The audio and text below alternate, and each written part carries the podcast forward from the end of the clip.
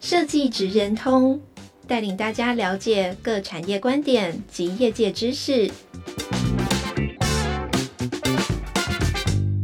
以设计的角度切入，让大家理解各产业中设计职人的成功关键或必备技能，快速掌握产业与设计脉动。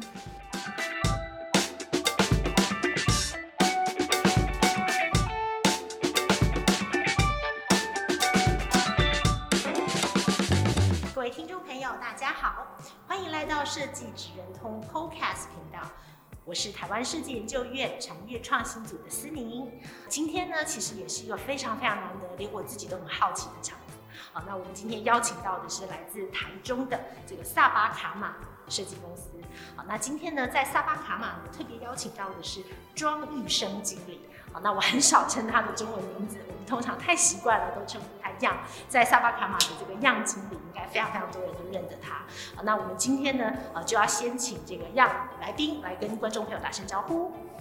大家好，今天也非常开心有这个机会，受到那个司令组长的邀请来参加，跟大家分享一下萨巴卡玛的这些经验，跟我过去在二十年的这个设计经验里面的一些分享。那首先，我想分享的是说，我本人是学工业设计出身的。那，诚如刚刚司令组长提到的，萨巴卡玛其实在台中，我们已经有二十年的历史了。今年很开心是二十岁的生日。嗯，太棒了。对，那我在萨巴的话，今年刚好是十二年。那如果从整个设计的产业来看的话，我觉得是一个非常有趣的分享。本身就是工业设计出身，所以说在其实在萨巴的前十年都是做工业设计。跟品牌设计，那当时我应征的时候是工业设计师，所以我进去的时候，其实多半操作的很多都是工业设计相关的产品。之后，其实，在二零算是二零一二年，在整个时间的转型的情况下，有一天我们的老板托尼很有意思，他问，等一下，你的老板不是台湾人？对不对我们好像要也让这个听众朋友认识一下这个萨巴卡玛，因为萨巴卡玛对于这个样来说，应该是一个非常非常重要的设计大家庭。好，那我们今天的这个呃故事从萨巴开始。好，那萨巴呢，我们跟他们的缘分也起源的很早。那刚刚样有提到，他们会在台中，啊，在台中应该算是非常非常老资格，好像把你们讲的很老，呃，就已经超过二十年的设计公司。那这个设计团队现在应该也是台中最大，对不对？刚刚我们在聊的时候，应该有三十个人。啊，通常这个设计在产业里面，我们算是中小型的这个顾问服务业，啊，超过十人以上，大概在设计公司的规模就算蛮大的。啊，但是萨巴其实在台中。三十年的历史，好，那萨巴应该在很多的这个设计学生大大概都知道，你们做了非常多有趣的案子。那最特别的是，你们老板不是台湾人，是一对英国来到台湾做的这个英国的兄弟档。对，那呃，我再请样跟我们聊一下关于萨巴这家公司，其实有一些很有趣、很有趣的这个特别的体质。好，谢谢组长的补充说明。那刚刚其实讲到一个重点呢，因为很多人提到萨巴卡玛，其实我们两位。呃，英国老板，一位哥哥是 James，是我们的品牌总监。那我们另外一个 Tony，他是我们的设计总监。那他们其实，在台湾，也就是 Tony 一开始来台湾然后，创立这个设计公司。那我们是二十年的历史。那其实我们现在的服务项目很多元。那你们什么都能做？什么都能做。那其实我比较不会定义我们是设计公司，我们其实是品牌策略公司。我们做的所有的设计服务跟品牌服务都是从品牌为核心价值出发，所以延伸的不同的服务项目，像我刚提到的，我一开始进来是应征工业设计。对，那这个我再打个叉，是回顾到早期，因为我工业设计毕业，当时毕业的时候好像没有什么选择，就是毕业的时候，同学们就说：“哎呀，你要做什么？”啊，工业设计师啊，嗯，就是一个很就工业设计背就一个很直觉的反应，就是好，那你要去 IT 产业做做设计，你要去做生活用品，还是你要去设计公司？当时的时候，我就选择呃投萨巴卡玛这个这间公司，原因也是被这两个英国老板所吸引，嗯，觉得说，哎，来这个公司是一个比较国际化观点的公司，这样的话可以让我在整个设计发想的创意上达到不同的刺激跟灵感。因为公司的组成不是只有两个英国老板，我们还有一个法国法国人，对，所以其实我们还有各同时间来来去去也有很多像从美国的背景的，然后其他荷兰背景的不同背背景的设计师们，所以其实是一个很蛮多元文化的一个大家庭。那我再补充一下，就是从，哎，我们从早期工业设计开始，那后来的时候，因为我们知道整个产业链跟环境的改变情况下，那工业设计其实不，我也印象很深刻，当时摄影院的前身台湾创意中心，那时候有一直推工业设计、产品设计，我们当时在整个产业链里面也得了很多的大奖。嗯，早早些年的时候，早些年的时候，印象没错。那有一年，我们的设计总监 Tony 很可爱，他就问我说：“呀，我们要不要来搞个展场设计？搞个别的玩玩？搞个别的玩玩？”对。那我就心想，嗯，好像可以。然后 Tony 讲一句话，我先回想起来，我是不是被他骗了？上了贼船。上了贼船。他就说：“让你们觉得展场空间就好像是一个很大的产品。” X Y Z 轴，你还是在做本行啊？你还是做本行啊？当时我真的被他说服，我说：“哎、欸，对啊，没有错，说的有道理。”所以好，Tony 你说的对，所以开始就是我们开始做展场设计这个服务。那因为为什么会当时会稍微的转型？其实整个产业链的结构的关系，跟整个可能在台湾，我说台湾本身的工业设计的需求，可能有慢慢的改变的情况下，我们开始会做一些不同的转型。为什么会转型？因为其实。会做策展，也是因为说整个在产业结构里面，品牌露出的最后一道的防线线下舞台，它只是需要一个策展。所以开始我们在整个服务项目会越来越的多元跟广度。那回到刚刚思颖总提到的我们的大家庭的特色，因为老板是外国人的关系，其实我觉得思维会有一点跟台湾的企业有点不太一样。他们在做事情是会比较敢冲的，嗯，他们怕会敢冒险。然后怕后悔，所以开始的话，比如说我们从二零一二、二零一三开始做做展览的同时，那时候我已经同时工业设计还有做一些案子。那时候萨巴还有工业设计，还有对，包括早期的格玛的威士忌，在做的时候，整个瓶身设计也是酒瓶设计的外观，也是我们的一环。当时我有做过健身器材、手工具、割草机，产品都还在我手上。当时然后。我记我印象很深刻，是我进公司，我跟 Tony 说：“诶，Tony，我三年内我要当主管。”当时我也是工业设计部门的主管。那面临到整个企业文化转型的同时的状况下，那被我这个可爱的老板骗误上贼船，要做展场设计，变成我们的服务项目多了一个展场设计的同时，开始我们在二零一四年的时候有一个因缘际会，台中歌剧院的开幕，那是一个政府的一个标案。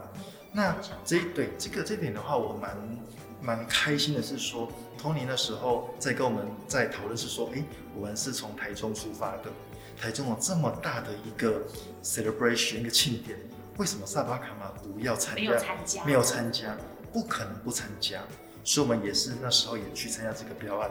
但我回到刚刚讲的，我们在做设计创意过程、品牌设计的过程同时的时候，有时候会害怕尝，害怕尝试。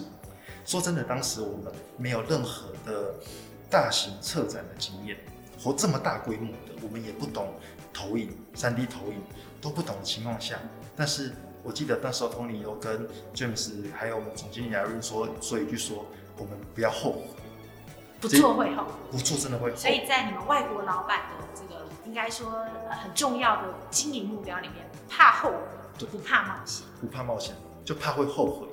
那当然过程中蛮有趣，就是说，虽然现在我对歌剧院的印象，我都每次跟我老婆讲说，我永远都记得，就是好几个晚上在那边做的一些过程，因为大大致上大概整合里面需要有整个相对的艺术家，我们整个团队里面整个是团队的力量，必须跟政府单位沟通。当时的歌剧院其实是还在建造，内部都还没好。我们必须要透过这样的一个方式去做一个大型展演的策划，要去设计未来，这个未来可能在当时还没实现。对，然后更另外一点，其实我觉得外国老板的有一个一个概念，我觉得还蛮喜欢的。那因为我们大家都很熟悉，说在做政府一些标案的流程里面，有些服务项目一定要出现。那里面这个歌剧院，像大家如果听众有兴趣，可以去 Google 一下，看当时的一些盛况。我觉得对我来讲最感动的一部分是。James 跟 Tony 他打电话、写 email 去邀请各国的歌剧院的院长，可不可以帮我们录一段恭喜台湾，恭喜台，恭喜台中有一个歌剧院的开幕。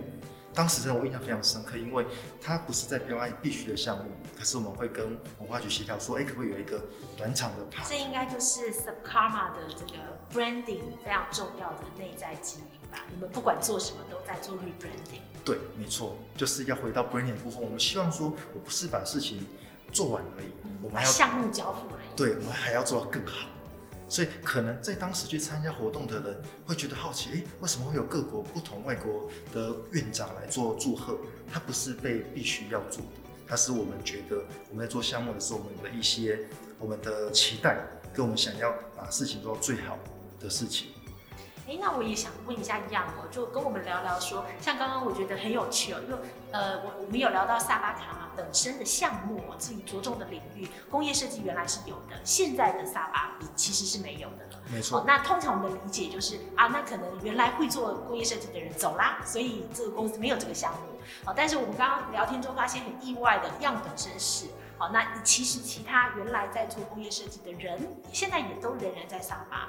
那对于萨巴而言，又为什么人还在？但是我们的这个领域做了一个这么大幅度的调整。这个其实的话，变成说，因为我们大环境的改变，比如说，我继续讲说，萨巴最近的服务项目，在我们在做大型活动歌剧院之后，我们陆陆续续做了好几年的光影艺术节，那也做观光光影光影艺术节。就是台中一次去参加，我们用灯光的效果跟大型活动的策展概念去做一些我们想要，应该说达到的一个梦想。我们也做过高雄梦时代的跨年，我们也曾经做了两场那个佛光山的那个新年贺年的一个大型活动，那也做过六福村的一个一些庆典。那这是在我们当时的就是时间改变的情况下，服务项目开始做一些转变。这个都发生在台中歌剧院之后。没错，那这个也就是也可以跟大家分享说，其实我们在做设计的过程呢、啊，它不是只有一个垂直式的，嗯，它有可能是一个水平式的发散。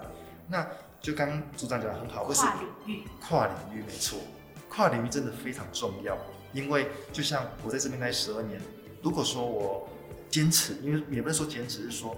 我在我的本职学能的情况下，我可以跨到不同的领域，像前几年大家一直讲斜杠嘛，然后不包括是我这几年也斜杠回去，从二零一五到学校去教书，我一直跟学生说，你不要怕，不敢尝试，你就要去做，因为这样的话，你的设计的广度才会才会广，那变成说我在我们做了这些大型活动之后，那我曾经从二零一五到二零二零年。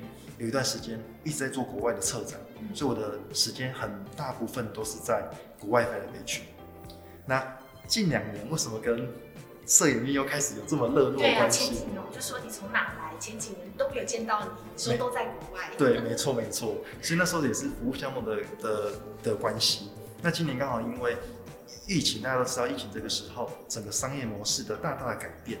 那改变的情况下，其实不管是企业。或者是品牌公司、设计公司，都要随着这样的一个环境去做一些调整，不然的话，对我的个人的观点来讲，很如果不适当做一些调整，很容易就会被淘汰。嗯，所以说我现在就是我刚刚讲到我们的老板是两个字很冲的老板，嗯，怕后悔，对，怕后悔的人。所以现在我们其实又走得蛮前面的，就是我们现在在走一个元宇宙的 branding，meta metaverse 的 branding 的部分。所以如果有机会，再会再再可以跟大家分享一下这些东西。我觉得其实很有趣哦，因为老实说，在产业的生态圈我们再看设计产业，它应该就要在一个呃偏向保守的产业生态圈里面，是属于走得很前面的。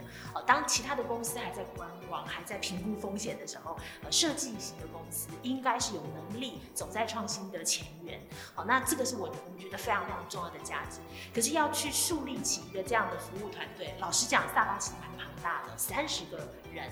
所以样可不可以跟我们聊一下，说，呃，这个三十个人，你们的部队里面大概都是呃什么样子的组成？因为我想他们一定呃不太会是同种类型的人，对不对？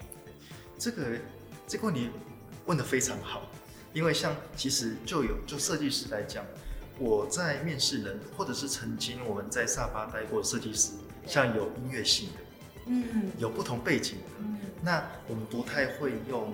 不太是需要是单一背景。为什么？就回到刚刚讲的跨领域，像我跟音乐系背景的这个设计师在沟通的时候，你会发现他会从乐句、文文字跟这些律动去看设计。那会，你知道，这就是我们现在在谈的素养教育，他们会有不同的素养来到设计。对，所以其实我们也有曾经我们的业务是工业设计背景，所以回到说，其实我还蛮开心自己是学工业设计的，因为我觉得工业设计出来的广度跟思维，其实在学校教在大学的养成，其实有很多都是从这些品牌概念、怎么做商品开发的一些流程，基本上都让你树立一些对对设计的一些想象，它广度很很广。那这样的背景毕业的学生可以当业务吗？可以呀、啊。为为什么？因为他可以用一样的语言去跟客户去沟通。所以在萨巴，其实我们都自称我们有萨巴 DNA，因为每一个萨巴的人都很奇怪，嗯，因为有自己的个性，都不是雷同同一种类型的。对，都不是同一种类型的。包括我们的品牌顾问们，那品牌顾问像现在品牌顾问的的主管，他是设计师，设计背景，他从英国学设计回来的。那就变成说，我们会希望结合不同的人才，去不同的 DNA、不同的特质，像我们在服务各行各业的客户的同时，才能激荡出不同的火花。我觉得刚刚要分享一件很有趣的事哦，所以听起来在萨巴的这个部队里面，我们有音乐系的背景的设计师，我们也有设计系背景的这个可能业务或者是 PM，必须要负责做非常非常多的沟通。哦，那呃，我我我们刚在聊的时候哦，我们也提到说，在台湾的生态，我们会看到呃，因为设计公司的这个生态圈，大家都比较小型。所以很多时候我们都看到专业分工，呃，分得非常非常清楚，呃，所以呃会有很多，比方我我自己以前待过，那小型的设计公司哦，其实设计部门是不见客的，设计部门不需要跟客户沟通，哦，那永远都是 PM 业务，哦，甚至是总监这些必须要去做沟通的任务。那我听说萨巴不是这样的。对，没错，因为就是像摄影组长就是跟我们接触的话，我们其实这一点我觉得在也是我觉得外国老板的思维。他那时候一开始就是让我们每一个设计师都是需要具备有 PM 能力跟客户沟通能力，因为其实这样我觉得有一个很好的优点是，我今天设计师去提案，哪怕被客户迎头棒喝说这个设计很很烂，他是很直直觉的，直觉知道说，哎，原来客户真的不喜欢我的东西。那当然这是延伸会有一些。问题就是如何让设计师在设计沟通的时候去听得懂设计客户的话。对，那不会是像，因为一般来讲的话，我们都会用业务执行，或者是 PM，或者是设计总监，或者是主管或者老板去跟设计去跟客户提案。设计师拿到的讯息一定都是二手消息。对，那我们是直接让设计师上战场。所以就我是，诶，沙巴卡玛主管来讲，其实有时候也是有点风险。你们有没有这样子吓跑过人才？有啊，因为一定有，一定有，因为也曾经不瞒组长说，有些有面试进来的时候，发现哇，真的要去面对客户，好硬哦，好硬，真的不行。他跟我说一样，我只想好好做设计，那我就会跟他说，这是我们鼓励的文化的方式。那但是我们就希望说，设计师可以具备的一个能力。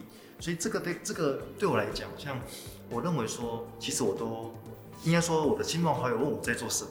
我其他我其实不太想喜欢讲自己是设计师，我会鼓励说，我现在回学校教育的时候，跟这些设计系学生的人，甚至是我们现现在公司设计师，我说你们要把自己想象自己是设计顾问，嗯，因为对 consultant，因为设计顾问来讲的话，你在处理设计的一些专业的话，其实不是只有设计师的工作，你可以从各个面向去给设给业主或客户一些更有效的建议，但我觉得这是需要一些。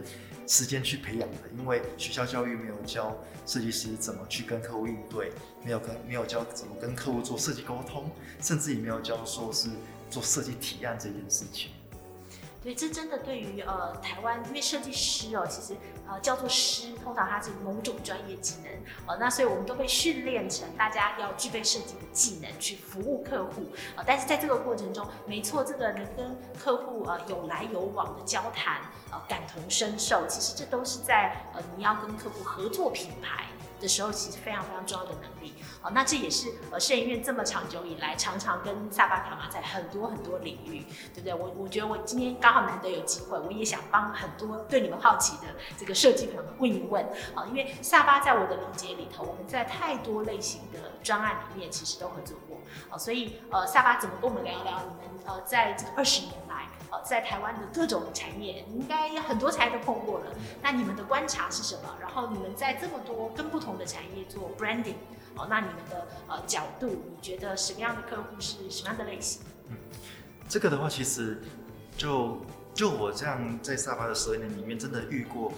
不同类型的客户，因为沙巴卡玛不会只有局限在单一产业，对，所以今天我们会遇到各行各业。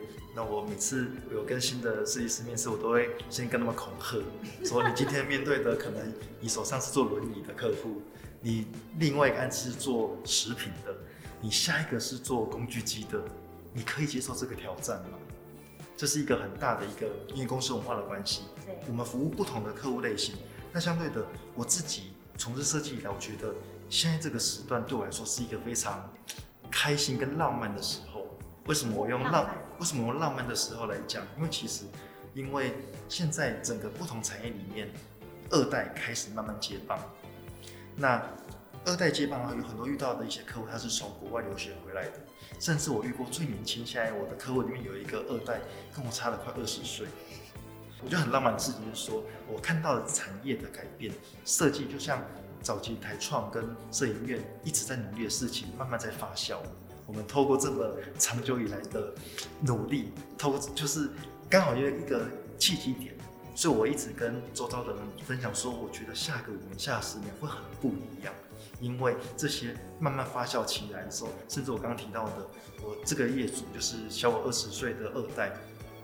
哎，一代也很开放，跟我开每次开会就是说，哎，你就吃听样就好，跟着样学就好。嗯，那那对我通常爸爸都是扮演那个反对党。对，那对我来说，这是一个你看到产业家，因为那个是食品业哦，很大型的食品业的公司老板，哦，他这样子讲，我觉得，所以他不是小型家族企业，对，是大型，非常大型的。他讲出这样这个话的时候，我其实是非常感动的，觉得有未来。对，就有未来，就变成说好。我刚刚看到的产业状况是二代的在交棒同时中，那我现在的角色跟沙巴角色，我觉得不太一样，是说我们一直扶持在不同的品牌、不同的产业里面，真的跟不同的二代去去交手。那第一个是说，我也很谢谢这些客户们都很信任我们，就是很信任我们的服务员。基本上我遇到的二代不是跟我差不多大。或者就是几乎都比我小，小了一个 generation，对，一个 generation，对，对。那我们的角色，我觉得有像是一个催化剂，因为同时我在看这么多产业来讲的话，有时候在内部观点来看自己品牌，有时候会有些盲点。我们这样的品牌策略公司可以从外部的力量去解决他们问题，所以这个催化剂进去的时候，有时候会有一些冲击跟碰撞。那这个我认为好的碰撞、坏的碰撞都是好的开始。那我真正的协调就是说，我知我必须要听懂一代的想法。那相信如果今天可惜 Tony 没有来，他是在早期跟一代这些一起奋斗出来，他一定会有更多想法可以分享。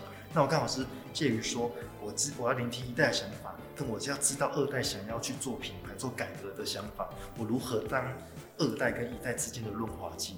我觉得刚刚样老分享了一个很重要很重要的观点，呃，各位应该也都知道，台湾其实在我们的产业生态里头，因为家族企企业非常多，哦，那不管是大型集团也好，甚至到中小型的各个企业，哦，那这个二代接班大概是台湾产业界非常普遍的一个状态，哦，但是二代接班当然很多是靠二代的努力。就像刚刚一样讲，他们可能来自不同的人，这个专业学习，有不同的这个国外的经验，回到自己的产业。但是其实很多时候，我在这个二代接班的现场，其实他们很需要的是外部伴。我们常说这个产业的创新哦，有时候外部伙伴呢，在对的时候出现，比内部的伙伴反而能够帮助我们的是更多更多。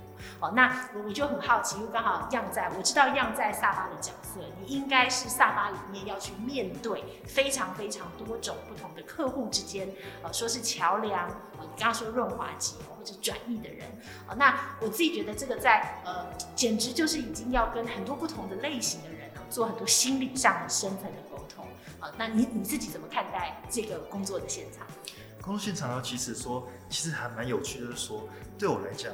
我打个比方，我们去用萨巴斯会很习惯是现场去提案的，对，所以我们从业务接洽跟我们现场去提案都是会人跟人的第一眼第一面对面接触。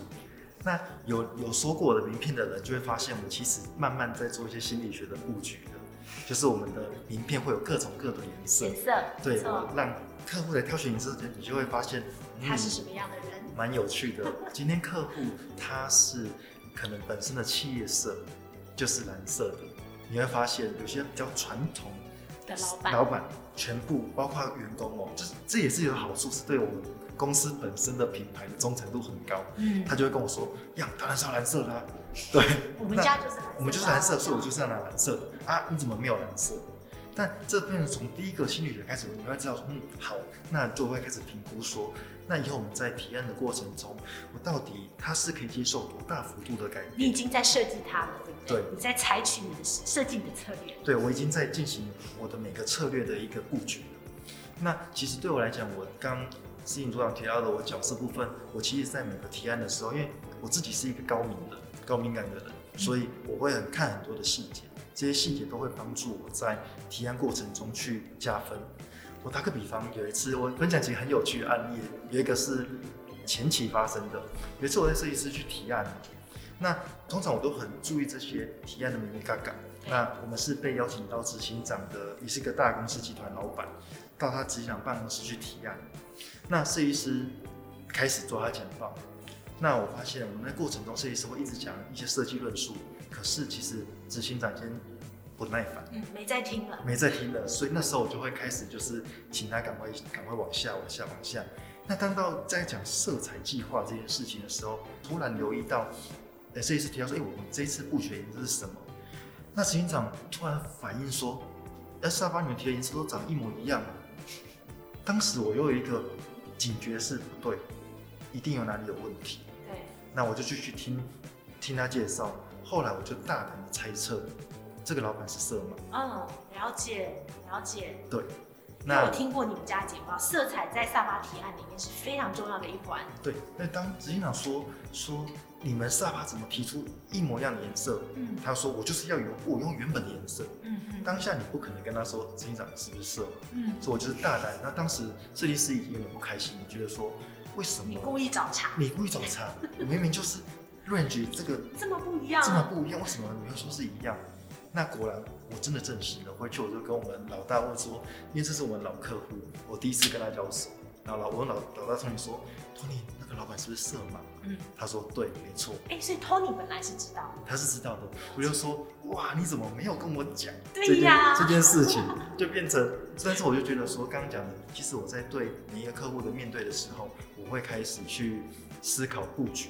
看怎么样让整个会议是顺利的，包括是分享一个我也被被客户布局的。我举例就是这个月发生的事情，你也会被设计，我也会被设计。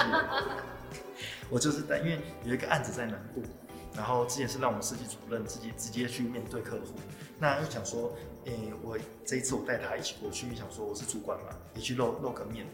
当时他们的执行长进来的时候，就跟他稍微聊一下，他就问我一句话说。要你喜欢墨绿色吗？嗯，我说好奇，哎、欸，为什么你会问？为什么问我这个问题？对，那我就会讲说，我真的哎蛮喜欢墨绿色。原来他已经看到我的 Apple Watch，跟我的，他也在观察，他也在观察我，他的敏感度也很高。对，他也在观察我了。然后当时我们的设计提案的时候，我们的商标是用桃红色的，但可是这个不是故意的，嗯、就是我刚好我用的是疼痛的。名片而是桃红色，所以当下他在看我的同时，他也得到了一个很认同感。嗯，当整会议结束后，他说：“那你可以耽误你几分钟吗？你来看看我的车，我的车是墨绿色。”墨绿色。对，就变成说，在这些跟客户应对的过程中，他也在观察我们，我们也在观察他们，如何在这样一个品牌合作过程中达到一个默契、一认同感，甚至我会设计一些。我这样讲而且它不好，就是说，有时候我去跟客户开会的时候，我会带一样颜色的配件，去变成说我在提案过程中是让他们知道我们是一起的。嗯，所以这是我在心理学上的一些稍微的安排。你不是故意的，但是他好像不知不觉中就进入到你们跟客户之间的这个重新设计的很多环节里。对，然后刚组长提到心理学部分也有趣的是，可以分享说，在设计提案，因为在过去学生的可能设计教育的背景。或者一般没有训练说怎么做设计提案，有时候设计师在提案过程中，有时候会落入太多的设计概念的行为描述。对。可是对客户来讲，业主其实他听不懂设计沟通的语言。没错。所以这时候语言上面就会造成很大的隔阂。对。包括说，我也可以分享说，近期跟摄影院有合作很多 TGA 的案子。那我觉得其实从我自己，是这个摄研院跟农委会哦，在合作这个农业相关的设计辅导。对，那从这个产业来讲，因为回到这个问题是，从这个产业类别来看的话，其实我觉得这个产业其实会蛮辛苦的。对，那我刚好也分享一下，我近期有跟我一个好朋友，也是在上个月回南部，又是台南人，回我的国中去演讲。那刚好我的国中同学他是。他是以前背景是华硕的 PM，做的非常好，当到当到主管级的。后来他毅然决然，这在这三年吧，他放下所有的工作，他去做做科技农业，用他过去的科技的经验去导入农业。然后他在跟我分享这些过程中，包括他帮很多的咖啡园去做这些用 AI 的一些智慧去协助这些农农产业成长过程中，他跟我问了一句话，他讲完我就大笑。嗯，他说，他们他们都就叫我装，说就叫我名字叫装。我装啊，为什么我这些客户他们做出来的品牌包装设计都一个样？没错，公式。对，那我听到我就大笑说，哇，原来。你认真用科技在解决农业这件事情，帮助产能的同时，但是你也在帮想要把这个客户从行销角度去重新包装，那跟我们上班一直在做的事情是一模一样的。那我就开始跟他说，因为这回归到一个源头，就是说品牌这件事情，品牌真的非常重要，但是对对。农产业来讲的话，在这个转型过程中，他们必须，我们必须要用一样的语言跟他们去做沟通，不然的话很难让他们知道说，诶，到底什么是品牌呀？品牌是一种感觉，可是这感觉是需要用时间，用一些不同的案例，跟我刚才讲的，有可能遇到一代跟二代、二代之间的沟通跟拉扯，如果透过我们的角色这个桥梁去把这个品牌去做出来。我觉得刚刚样给了一个非常棒的 feedback。他说，这个萨巴不是一家设计公司，其实是一个 branding 的策略的公司。哦，那呃，我觉得会有一个很有趣的观点，因为呃，以设计公司来说，我们刚刚说设计公司、设计师，哦，跟我们刚刚讲这个品牌型的设计的 consultant 设计顾问当中，其实有一个不一样的地方，是在于你们跟客户的关系。呃，在萨巴的眼里看起来，客户跟你们的关系其实是一个呃共生、共利、共好。的关系，彼此可以给予彼此养分。哦，那这件事情跟单纯设计师用自己的职业专业来提供服务，其实就蛮大程度是不一样的。哦，那我我觉得很有趣是，那从萨巴的角度，们百百种看到台湾百百种的产业，哦，那什么样的产业让你？印象很深刻，那他们的沟通模式很可能跟别人、别的产业、跨一个行业有很大的不一样。那你通常会怎么提醒你的设计师去呃开启一个一个这样的很特殊领域的的客户？也许你可以举几个例子。我可以举几个例子，就是说我因为在中部很多工具机，对工具机的行业，那我就会跟设计师说，很硬的产业，很硬的产业。在这么硬的产业之后，我们如何透过 branding 去包装？对呀、啊，我对工具机的老板们的理解，他们好像不太愿意跟你谈太细节的 branding。对，没错。那变成这个，这个就是一个，我会先跟设计师说，其实各行各业都一样，你一定要先了解这个产业。像我就会，我打个比方，我有问过一个设计师说，你觉得 CNC 机台长多大？太棒了，你的问题。对，那设计师很可爱，他说，样可能跟印表机一样大吧。我说，那你就错了，真的误会大，误会大，真的误会大。所以你必须真的每个产业，你能了解他们产业，不能说是很专，因为我刚组长提到我们是共生共好，我们一起去努力的，所以我们会跟客户是说，我们可以知道我们知道的，我们从品牌角度去给建议。但是有些客户的专业专业的地方，一定比我们专业，一定没有，所以我们会用一种。立场交换的心态去一起努力的概念，但是我基本上我要一基本语言就要对，就是说我不能说哎、欸，客户你的机机台是这这个样子，用印表机的 scale 来设计 CNC，没错。那一样就是回到，其实对我来讲，因为在萨巴的旅程里面，每个产业都很精彩。说真的，真的，因为变成我对我来讲，就要去拿捏说，我今天可以遇到的业主是到怎样的层级。这是一个很重要的关键，所以、嗯、所以对你来讲，好像重点不在于什么产业，对，重点是这个产业里面，呃，愿意投入做品牌的是呃多高的决策者。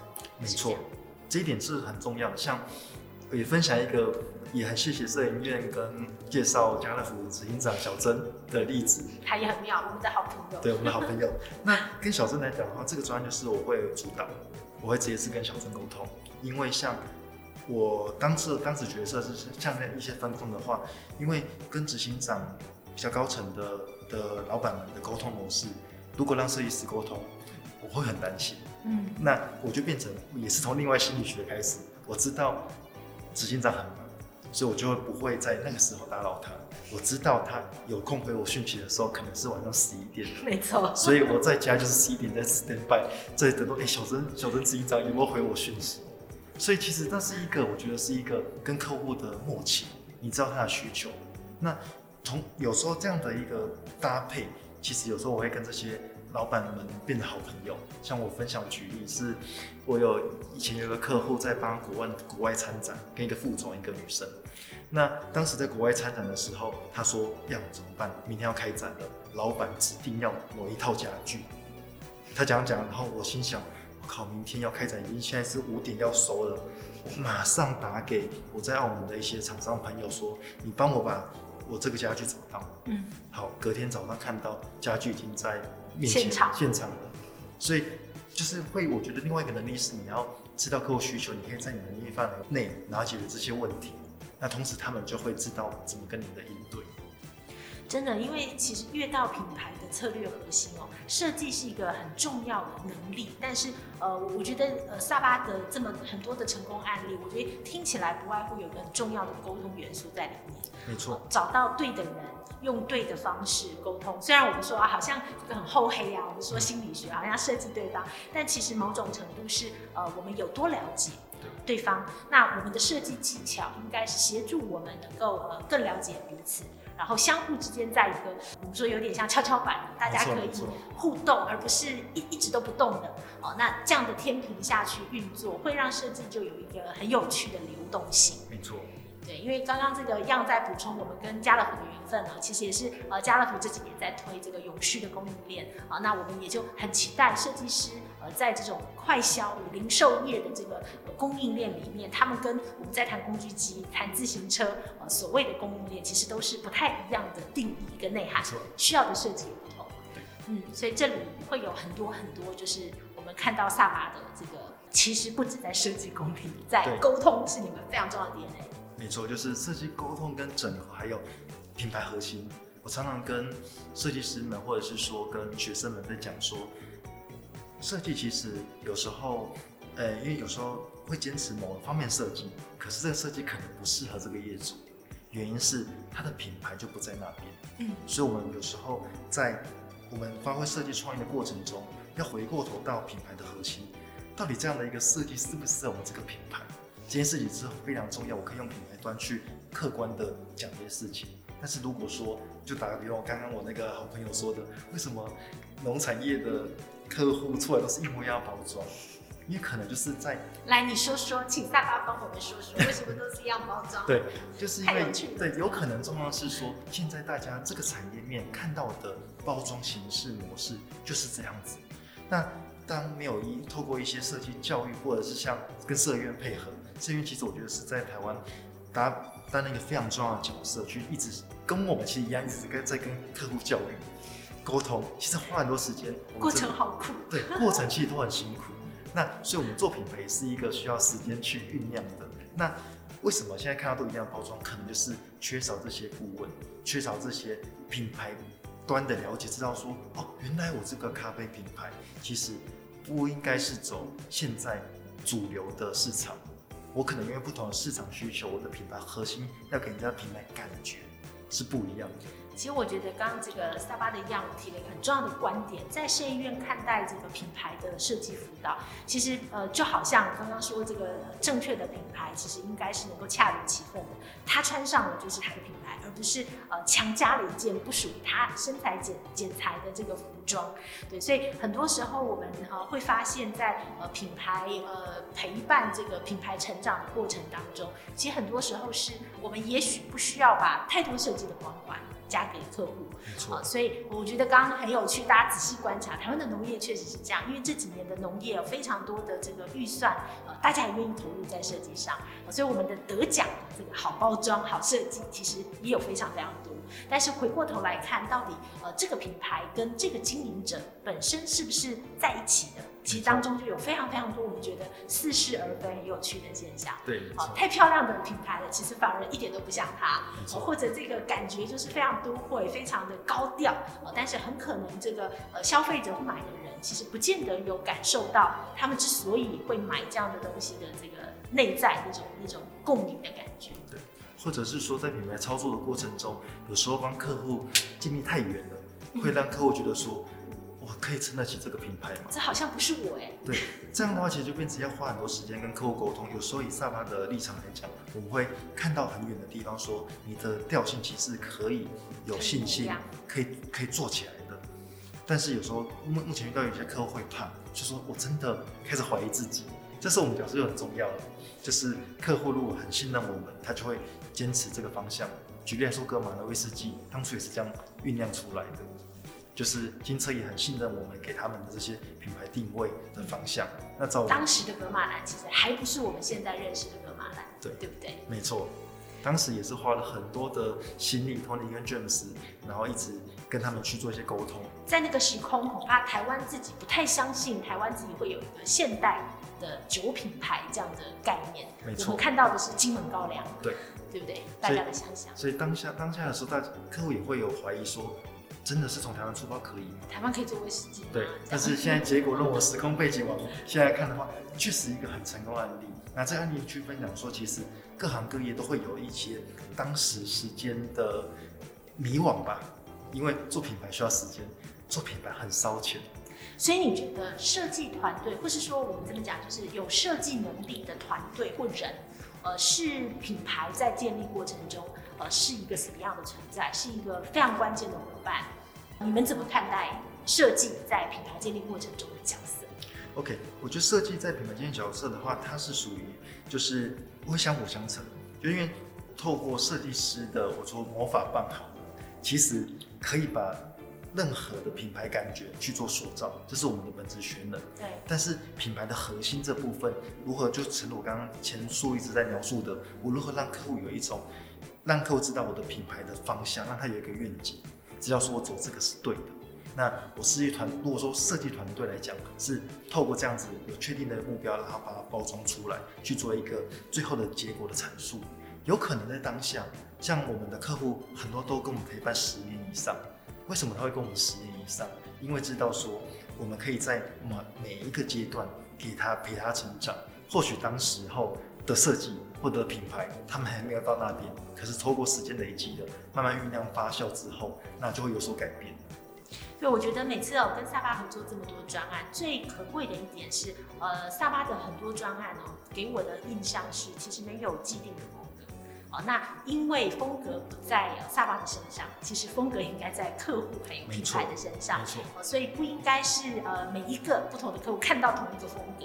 啊，现在我们可能看到很多的这个大量的包装设计，呃，可能看到是类似的问题，对不对？对，没错。那最后一个问题，我也很好奇，因为呃，我觉得萨巴的发展在台湾的设计产业哦，是一个非常独特的存在，呃，它树立了一个很特殊的设计的职场。我们今天谈设计职人嘛，呃，在萨巴的内部其实就是一个多元多国文化人的这个汇集。然后萨巴对外的客户，呃，其实又比较，因为台湾很多的这个中小型的设计服务业，确实他们大概业种跟呃业态都比较集中，呃，有的比较多，大概八成的案子都是同一个产业。萨巴其实应该还蛮分散的，呃，所以你们怎么看待？就是你们每天接触这么多新的设计师，你觉得未来五年来说，呃，下一个这个 generation 设计师很重要的能力是什么？你们在争新人的时候，你们看待最重要的是什么？如果是这样来讲的话，我自己觉得设计师未来会很辛苦，要会的事好多，真的很辛苦。就像我回学校教书的时候，我一直跟他们鼓励说，跨领域，跨领域。因为接下来，因为我回到刚刚一开始的在聊的是说，当时毕业的话，我们没有第二选择。对对，当时一条路走到底，一条路走到底。那我也分享，就是像也跟摄影院合作一个好伙伴，一个谢老板，他是我同学。那我们都是工业设计出身的。那我我就这个鼓励一下大家，现在的学生们未来要具备一些能力的话，因为我以我跟他的例子来讲，是一个很好的一个开始。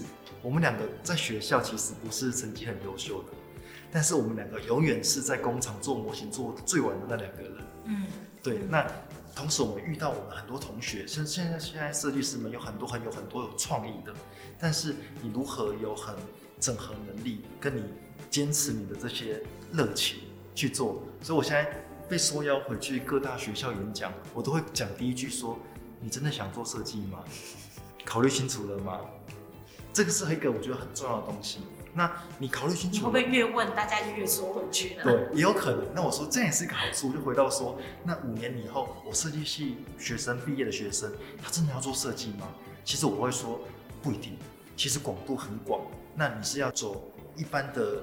我们想象的设计师就很多个背景的，但我们也可以做，比如说专案经理，我可以做业务，我也可以当品牌顾问。但是不同的职称，它是需要一些经验跟时间去累积的。那我我会提到说，如果是说设计师五年内真的很辛苦，因为我们看到我们整个产业链的结构的改变，你如何快速的变跟上这个角度？如果说你单一的用单一的思维。没有多跨领域的思考或整合能力的话，那要具备解决问题，还要聆听。其实这些的工作是在学校是不会教的。我觉得我刚刚问问题的时候好像有点陷阱，因为我问你是说未来五年的设计师，对，但其实萨巴在前面有回答我们。以现在的萨巴，其实设计背景不一定当设计师，没错，可能是音乐背景。对，那设计背景可能在做这个业务或者其他的 branding 的位置啊，所以某种程度听起来，呃，萨巴已经在实践设计背景不一定就是设计，没错，对不对？所以呃，从你们的视角来看，呃，所谓未来五年的设计师，很可能他们已经不是设计师了，但是他们是有设计的这个 thinking 的人，设计思考。嗯，对，嗯，所以也许从这样的角度，来自这个萨拉卡马啊，对台湾的非常多的这个产业有一个呃，既是外国人也是本国人的观察啊。那我们会看到设计的职场，也许在未来五年啊，很快的，我觉得这个海啸已经在发酵了。我们这几年大概大量的在谈的都是设计的跨域，很可能未来真的不是设计公司里的设计师为产业提供服务啊，这样子的一个产业类型。很很可能很快的，我们就会面临到呃，设计师在新的职场自己重新定义自己的位置。没错，所以我觉得今天真的是呃很棒的机会。我相信很多听众跟我一样，对萨巴的内部充满了好奇。呃，趁着今天 Yang 来到现场的机会，我们就一一拷问了他很多。这样，非常谢谢这个 Yang 今天来到这里跟我们分享。啊，那我们很期待看到萨巴的这个扶植的很多的品牌还能够持续在台湾开花结果。谢谢呀谢谢萨巴卡玛。好，谢谢。